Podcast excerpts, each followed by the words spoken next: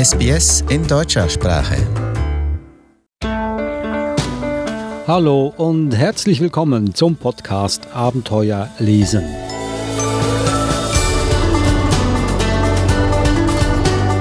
Ich bin Adrian Plitzko, mir gegenüber sitzt Eva Mura. Heute geht es natürlich wieder um Kinderbücher, um was denn sonst, denn dafür sind wir da. Es ist auch ein Wegweiser, wie man mit den Büchern ein wahres Abenteuer erlebt. Habe ich dich schon vorgestellt, Eva? Nein, noch nicht. Hallo. Hallo Adrian. Du garantierst dafür, dass wir Abenteuer leben. Gibt es heute auch eins? Ja, ein, ein Bilderschmaus-Abenteuer. Ein Bilderschmaus, das klingt sehr vielversprechend. Und ich habe gesehen, es geht um Märchen. Ich wusste gar nicht, dass Märchen auch ein Bilderschmaus sein können, weil das ist eigentlich, sind das alles Erzählungen. Aber es gibt auch Märchenbücher, die nur aus Bildern bestehen. Und da wollen wir heute ein bisschen tiefer hineinblicken in diesen Podcast. Ich stelle die Bücher gleich mal vor. Mein märchenhaftes Suchbilderbuch von Caroline Ellerbeck im Arakari Verlag erschienen. Dann haben wir Märchenhaft von Dörte Grimm im Schaltzeit Verlag erschienen. Und das dritte Buch Rapunzel, Rapunzel, lass dein Haar herunter von Francesca Del Orto im Bohem Verlag erschienen. Nun, das sind alles ähm, mehr oder weniger kleinere Verlagshäuser, aber umso schöner sind die Bücher. Mit welchem sollen wir denn zuerst anfangen? Mir ist da eins ganz besonders ins Auge gestochen, mein märchenhaftes Suchbilderbuch. Das zeigt auch, was die Bücher heute verbindet. Wir hatten ja schon Märchenbücher in der Sendung, aber was bei diesen drei Büchern auffällig ist, dass wirklich ganz, ganz viel Wert auf die Illustrationen gelegt wurde. Vor allem beim ersten, wo wirklich kein Text vorkommt. Es ist ein Suchbilderbuch. Das heißt, wenn man die, die ersten Seiten aufschlägt, Viele Zuhörer, Zuhörerinnen kennen ja die Suchbilderbücher, die heißen, im Englischen heißen sie Where is Wally und im Deutschen Wo ist Walter? Und ganz ähnlich ist dieses Buch aufgebaut. Und zwar zu den verschiedensten Märchenthemen gibt es Doppelseiten, wo man die verschiedenen Figuren suchen kann. Und es gibt eine Konstante, das ist ein Fahrrad. Ich weiß nicht warum ein Fahrrad, aber ich finde es lustig. Ein modernes Märchen. Ein Mo vielleicht. Und dann sucht man eben das Rotkäppchen oder es kommt auch Hänsel und Gretel vor, die sieben Zwerge kann man suchen, den Wolf natürlich, die sieben Geißlein. Also es ist wirklich eine, eine spannende Reise durch die Bilder der verschiedenen Märchen. Mhm. Also man sollte schon die, die Märchen mit den Kindern gelesen haben, weil nur dann haben sie natürlich einen Wiedererkennungswert. Und es ist auch ein ganz spezielles Buch, weil es ist auf, auf schwarzem Papier gedruckt mit ganz, ganz kräftigen Bildern in anderen Farben. Also es macht auch wirklich einen, einen Augenschmaus. Du sagst, man, man äh, soll die Märchen schon gelesen haben, weil es gibt keinerlei Hinweise, um welches Märchen es sich hier handelt in genau. den einzelnen Bildern. Gell? Genau. Also nirgendwo heißt es, finde die Geist, sieben Geißlein, finde Rotkäppchen, gar nichts, kein einziges Wort. Nein, es gibt auf der ersten Seite, also auf dem Einband sozusagen, einzelne Bilder, die man später suchen kann. Und unter diesen Bildern stehen die Geschichten zum Beispiel eben. Steht da die sieben Geißlein oder die sieben Zwerge, Aschenputtel, der böse Wolf, der Prinz, die Großmutter. Aber im, im Bildteil selbst gibt es keine Worte, sondern man ist wirklich darauf angewiesen, die verschiedenen Figuren zu finden und auch die, die zugehörigen Märchen zu finden. Das lässt natürlich sehr, sehr viel Raum eigene Geschichten zu erfinden oder die bekannten Märchengeschichten noch weiter auszuspinnen. Natürlich, weil dann zum Beispiel auch die sieben Zwerge hinter einem Auto herlaufen, wo ja. die Prinzessin drinnen sitzt. Aber es kommen auch äh, moderne Gegenstände vor in diesem Buch. Ich habe gesehen, ein, ein Wohnblock, das gab es natürlich zu Zeiten der, der Grimm-Sagen, gab es diese Art von Häusern noch nicht, aber es sind noch andere, also das Fahrrad ist ein Hinweis auf moderne Zeiten und es sind noch mehr so. Genau, das Auto zum Beispiel. Nun, für welches Alter würdest du dieses Buch empfehlen? Weil die Grimm-Märchen sind nicht unbedingt für ganz kleine Kinder, weil sie doch oft sehr brutal sein können. Äh, und wenn man die Geschichten aber kennen muss und ein 8-, 9-, 10-Jähriger, der nimmt kein Bilderbuch mehr in die Hand. Nein, aber so spätes Kindergartenalter da kennen die Kinder schon die Märchen. Ich dachte, ich kenne alle Grimms Märchen und scheinbar doch nicht. Und ich bin davon ausgegangen, dass du bestimmt alle kennst, aber scheinbar auch doch nicht. Wir haben uns das Buch gemeinsam angeguckt und es kommen da ein paar Mal Zwillinge vor darin. Und wir haben immer noch keinen Reim drauf machen können, in welchem Märchen diese Zwillinge vorkommen. Nein. Nein. Wird ein Geheimnis bleiben. Ja, wir lassen das als Geheimnis und wir hoffen, dass vielleicht äh, ein Hörer, eine Hörerin das Buch in die Hand nimmt und vielleicht uns dann in einer E-Mail mitteilt oder einem Kommentar, um welches Märchen es sich hier handelt. Ich habe vorgeschlagen das doppelte Lottchen, aber es ist nicht von Das ist kein Märchen. Gebrüdern Grimm. Nein, das ist Erich Kettner. Soweit also zum Buch Mein märchenhaftes Suchbilderbuch von Caroline Ellerbeck. Das nächste Buch, das ich gern vorstellen möchte, heißt Märchenhaft, die schönsten Volks- und Kunstmärchen.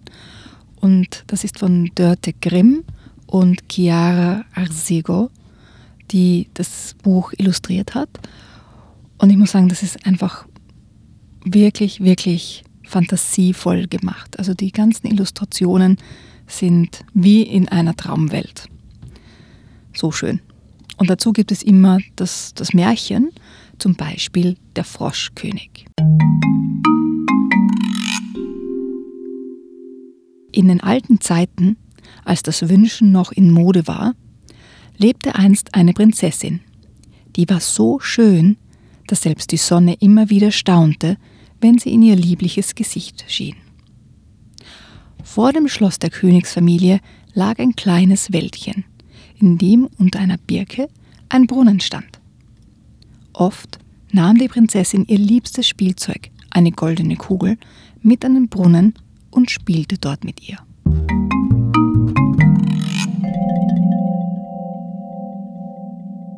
Und dieser Fluss in, in der Erzählung des Märchens passt genau zu den Bildern. Also natürlich jetzt schwer im, im Radio oder im Podcast das zu beschreiben, aber man kann sich wirklich in das Märchen hinein träumen.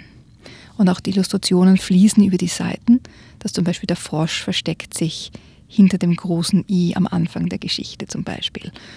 Und das ist in allen, in allen diesen Märchen und in den Illustrationen so, dass wirklich diese, der Text und die Illustrationen wirklich miteinander eine Einheit bilden, eine, eine Komposition bilden. Die Autorin, wie gesagt, ist Dörte Grimm und wir haben uns gefragt, ob sie wahrscheinlich verwandt ist mit Gebrüdern Grimm. Das wäre eine, eine Verwandtschaft über mehrere Generationen hinweg. Aber wir haben nichts gefunden und ich glaube eher nicht, weil Dörte Grimm ist, ich will mal sagen, in erster Linie eine Filmemacherin. Sie äh, macht Dokumentarfilme, Kurzfilme und Imagefilme und äh, arbeitet auch unter anderem an Kinderbüchern, also schreibt Kinderbücher. Wir werden Sie vielleicht mal bei Gelegenheit fragen, ob sie irgendwie verwandt ist mit den Gebrüdern. Ich hoffe, ja. dass wir sie fragen können. Aber was für ein schöner Zufall, dass äh, eine heutige Namensträgerin, Grimm-Namensträgerin, auch ein Buch über Grimm-Märchen schreibt. Und was ich wirklich toll finde bei allen drei Büchern heute, dass sich die Verlage und die Illustratoren auch wirklich die Zeit genommen haben und die Liebe genommen haben, diese Bücher so schön zu gestalten. Weil oft bei manchen Kinderbüchern habe ich das Gefühl, dass ja nicht viel Gedanken verschwendet wurden, wie die Bücher wirken, wenn man sie ansieht, ähm, sondern es sind ja, ich würde sagen 0815 Illustrationen in, in ganz vielen Fällen.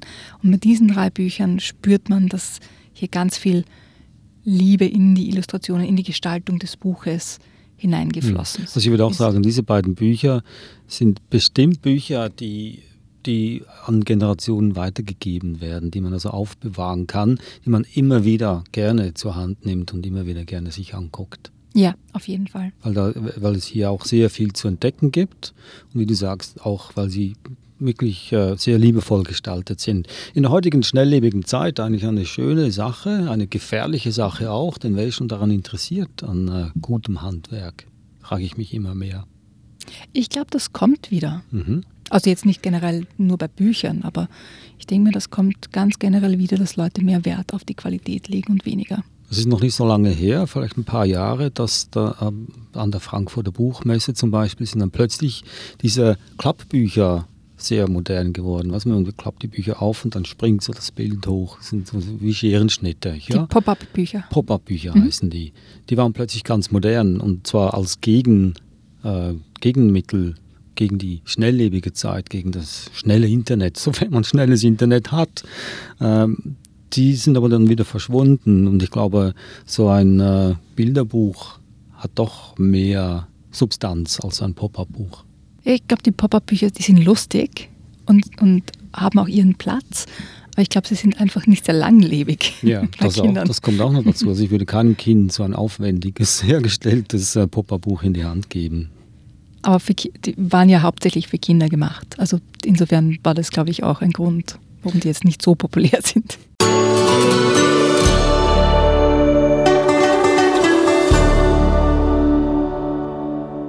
Wir bleiben noch beim Thema Märchen und zwar gehen wir schon gleich zum dritten Buch über Rapunzel, Rapunzel, lass dein Haar herunter. Sehr allgemein bekannte Geschichte, neu erzählt von Francesca Del Orto, sie ist die Illustratorin. Auch so wie die anderen beiden Bücher, was, was dieses Buch wirklich auszeichnet, sind die Illustrationen. Ich denke mal, die Geschichte ist bekannt, obwohl ich sagen muss, ich habe sie jetzt ja noch einmal gelesen und ich habe mich nicht mehr daran erinnern können, dass die eigentlich ziemlich brutal ist. Ja, ich weiß es auch nicht die mehr. Ist, die ist total brutal, die Geschichte. Werden ihr nicht die Haare abgeschnitten?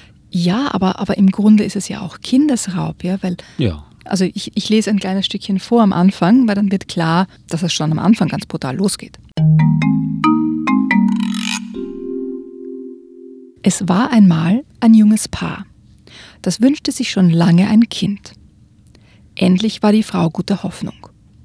Die Leute konnten von ihrem Haus in einen prächtigen Garten blicken, der voll Kräuter und Blumen stand.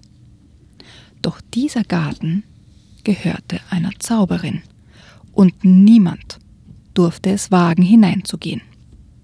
Eines Tages bekam die Frau große Lust auf frische Rapunzeln, die sie vom Fenster aus im Garten der Zauberin sah. Sie konnte ihre Begierde kaum noch zügeln.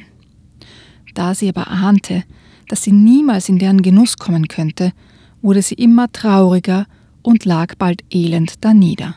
Das blieb ihrem Mann nicht verborgen. Ach, wenn ich keine von den herrlichen Rapunzeln zu essen bekomme, werde ich sterben, gestand sie ihm. Der Mann, der sie lieb hatte, dachte, ehe du deine Frau sterben lässt, holst du ihr von den Rapunzeln, koste es, was es wolle. So stieg er eines Abends über die hohe Gartenmauer und stach in aller Eile eine Handvoll Rapunzeln aus. Seine Frau genoss den frischen Salat, doch konnte sie fortan an nichts anderes mehr denken und verlangte immer mehr. Als der Mann erkannte, dass sie keine Ruhe geben würde, überwand er abermals die Mauer und erschrak gewaltig. Vor ihm stand plötzlich die Zauberin. Wie kannst du es wagen, aus meinem Garten zu stehlen? Der Mann entschuldigte sich so gut er konnte mit den Gelüsten seiner geliebten Frau und dass es ihm nicht möglich wäre, ihr in diesem Zustand einen Wunsch abzuschlagen. Da ließ die Zauberin Gnade vor Recht ergehen. Ich erlaube dir, von meinen Rapunzeln zu nehmen, so viel du willst. Dafür aber sollst du mir das Kind geben. Ich will für es sorgen wie eine Mutter.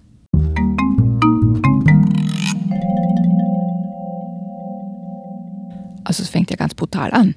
Ja, ja ist aber eine Hexe, die das Zauberin, Zauberin. Zauberin. Ja. Aber eine böse Zauberin. In dem Fall ja. Zauberinnen in den Grimm-Märchen haben ja nur einen sozusagen bösen Stellenwert. Es gibt ja keine gute, liebe Zauberin in, in Grimm-Märchen. Ich kann mich an keine erinnern. Lass mich nachdenken. Ich glaube auch nicht. Nein. Nein. Und sie ist auch so gezeichnet. Sie ist mehr wie eine Hexe gezeichnet, weniger ja. wie eine Zauberin. Für mich jetzt. Aber die Illustrationen sind wieder ganz, ganz genau gestaltet und farbenprächtigst, würde ich jetzt mal sagen. Wie, ja, einfach. Wahre Kunstwerke. Wahre Kunstwerke. Wie die beiden genau. vorgängigen Büchern. Mhm. Noch was zum Text. Ich gehe jetzt mal davon aus, dass es der Originaltext von den Grimm-Märchen ist. Einer der Originaltexte, weil es gibt ja auch bei den Grimm-Märchen unterschiedliche Fassungen. Ja, also einer der Originaltexte, aber bestimmt ein alter Text. Ich weiß nicht, ob ein Kind heutzutage versteht, dass äh, die Frau guter Hoffnung war. Auch Rapunzel. Also ich habe meine Kinder gefragt, ob sie wissen, was Rapunzel ist. Und sie haben mich nur groß angeschaut. Jetzt kann man natürlich sagen, okay, wir essen zu wenig Salat zu Hause. ja. Aber sicher auch etwas, was man Kindern erklären kann und müsste, wenn man das Buch gemeinsam liest. Ja. ja, also auch eine gute Möglichkeit, die Sprache zu erweitern, nicht nur das Auge schöne Bilder genießen zu lassen, sondern auch äh, das Deutsch ein bisschen aufzubessern. Ja, und vor allem, ich lese noch eine kleine Stelle vor, wo das sehr deutlich wird, weil ich mich nicht erinnern konnte, dass das im Rapunzel vorkommt. Also im, die Rapunzel wird ja dann in den Turm eingesperrt und sie singt dort. Weiß, kannst du dich erinnern, was sie singt? Nein, weiß ich nicht Nein? mehr. Nach ein paar Jahren trug es sich zu, dass ein junger Königssohn durch den Wald ritt. Da hörte er einen Gesang, so lieblich, dass er stillhielt und Rapunzels Stimme lauschte. Er fand den Turm, jedoch keine Tür, um zu Rapunzel zu gelangen. So ritt er heim. Rapunzels Gesang aber hatte so sehr sein Herz gerührt, dass er jeden Tag zum Turm ritt, um zu hören, wie die liebliche Stimme sang. Wenn ich ein Vöglein wär und auch zwei Flüglein hätt, flög ich zu dir. Weil's aber nicht sein kann, bleib ich all hier.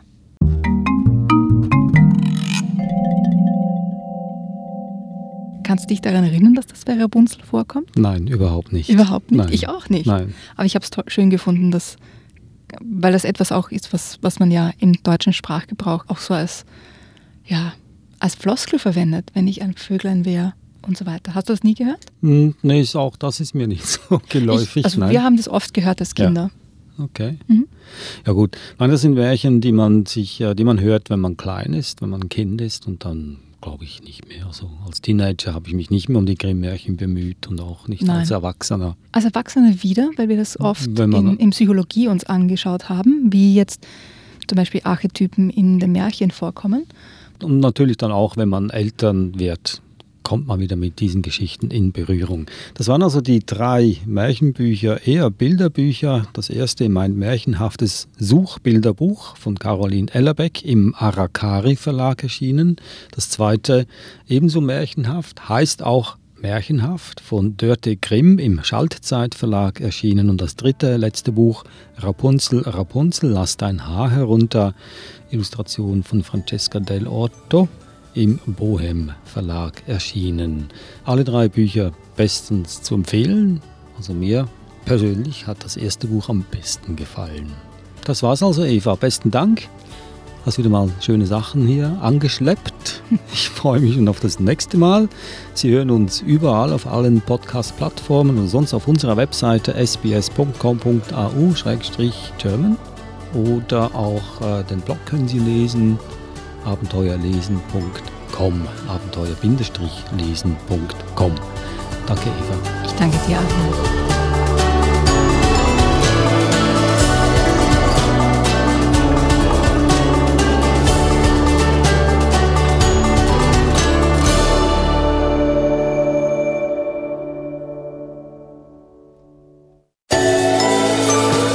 Auf der Suche nach einem guten Kinderbuch Wertvolle Tipps finden Sie im Podcast Abenteuer lesen. Jede Woche neu.